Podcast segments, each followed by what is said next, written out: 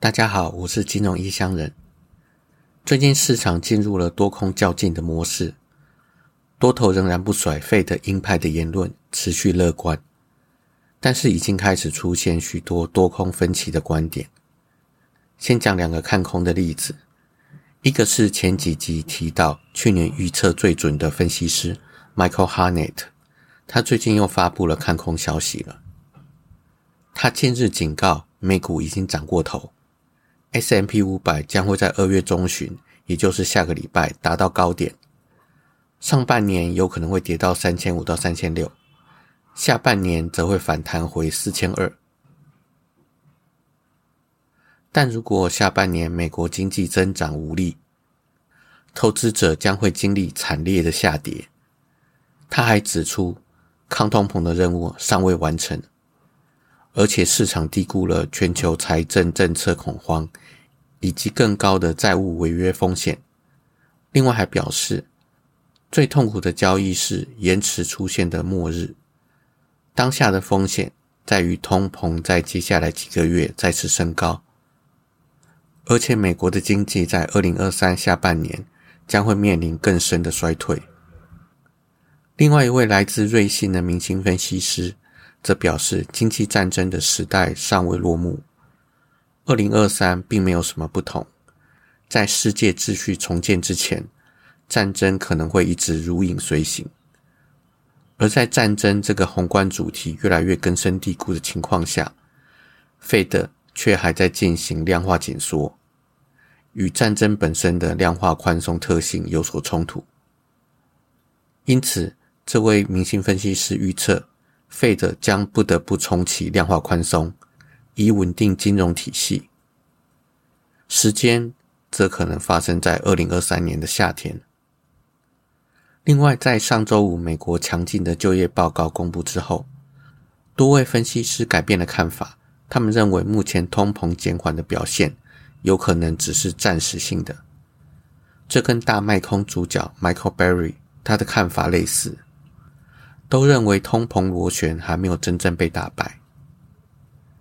经济战争包含了全球和高通膨的战争、俄乌冲突，以及之后延伸出的金融和大宗商品领域的冲突，像是俄罗斯减产石油相关输出以提高通膨，G7 对俄罗斯的金融封锁，俄罗斯对欧盟的能源封锁等等。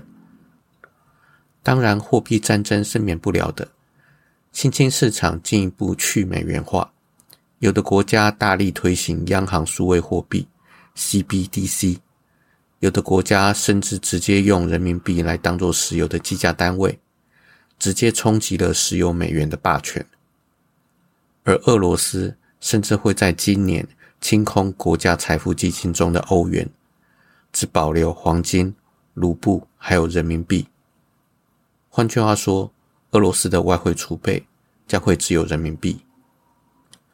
当然，在战争之后会重新取得秩序，全球将见证一个新的布雷顿森林体系的诞生，还有石油美元的黄昏。至于看多的声音，举一个例子会比较清楚。二零二一年，美国发生了一件散户集体做多。嘎空嘎爆一票避险基金的事，那只股票就是 GameStop。而最近类似的事件又发生了，像是华尔街大举放空，基本面濒临破产的二手车平台 c a v a n a 被散户疯狂的买进，大涨超过两百个 percent，让避险基金损失惨重。其他还有 AMC，今年涨幅已经超过了百分之五十。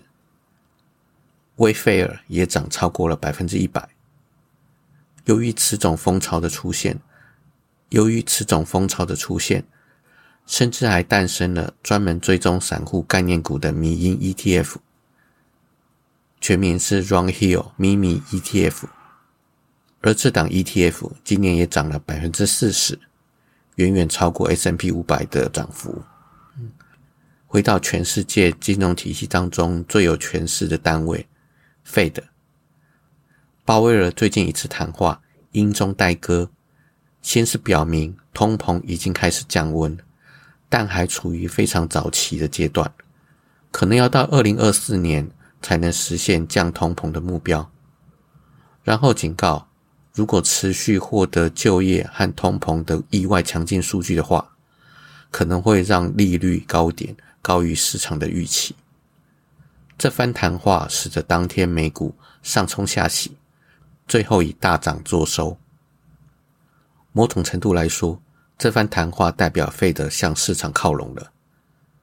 但市场大涨跟上周五强劲的就业数据，都使得往后通膨是否会再上涨，存在了一份阴影。目前乐观的市场氛围。犯了一个基本错误，就是不要跟费德作对。接下来提一下币圈的部分。继 FTX 破产之后，币安更显得大到不能倒。去年底曾经说过，这几个月先不要放钱进币圈，而这几天就爆出了币安暂停美元的转账。虽然这只占了币安百分之零点零一的用户，但是放出了一个危险的讯号。币安是不是有隐忧？这个消息一散播出来之后，币安旗下的加密货币钱包的出金量大幅度增加，几百枚盯住美元的稳定币立刻流向其他交易所或者是个人的钱包。另外，土耳其大地震的事，相信大家都应该已经知道了，但是地震对金融市场方面的影响，可能不是那么的为人所知。因为这个地震的关系，土耳其的股市前前后后熔断了好几次，而最新的消息，政府直接关闭市场一个礼拜。这样一来，就要看这一个礼拜之内情况是否有好转，否则的话，土耳其股市只会继续跌。不过也有好消息，深受战争影响的欧洲，通膨有见顶的迹象。欧洲一些公司表示。随着能源和其他原物料成本飙升的环节，他们可能会取消近年来的涨价措施，这增加了欧洲地区经济软着陆的预期，而这种预期是推动今年股市上涨的一大因素。不过，并不是所有的公司都是如此，一些公司仍然面临着更高的工资和借贷成本。这可能需要一段时间才能反映到售价。最后来讲一个近期还不会有影响，但长期有可能会引起巨大变化的事件。美国前总统川普，他这几年一直试着要重返白宫，但走没有几步就遇到了重重阻碍。曾经大力支持他的金主们，已经开始退避三舍，甚至还站在他的对立面。除了一些俱乐部、基金会、亿万富翁、商业大亨公开反对支持川普，或者是做壁上观以外，投资人比较熟悉的金主城堡投资的肯尼斯·格里芬，还有黑石集团的执行长苏世民，都表明不会继续支持川普。不过，仅凭这些金主的背离，不足以判断川普已经出局。川普的支持度还是很惊人。他曾经自称，共和党选民中有百分之三十的人，不论他做了多么混球的事情，都会投票给他。而在二零一六年大选，川普吸引低于两百美元的小额捐款，这个总额达到了惊人的十二亿美元。在二零二二的大选期间，没有在选票上的川普。仍然募资超过一点八亿，这些都显示出川普的惊人实力。如果共和党初选变得很混乱的话，那么策略极端的川普就有可能趁乱杀出。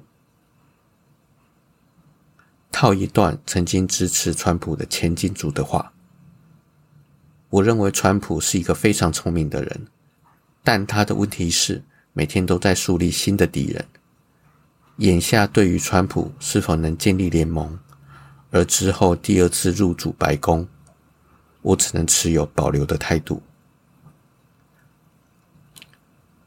我是金融异乡人，今天就先到这边，拜拜。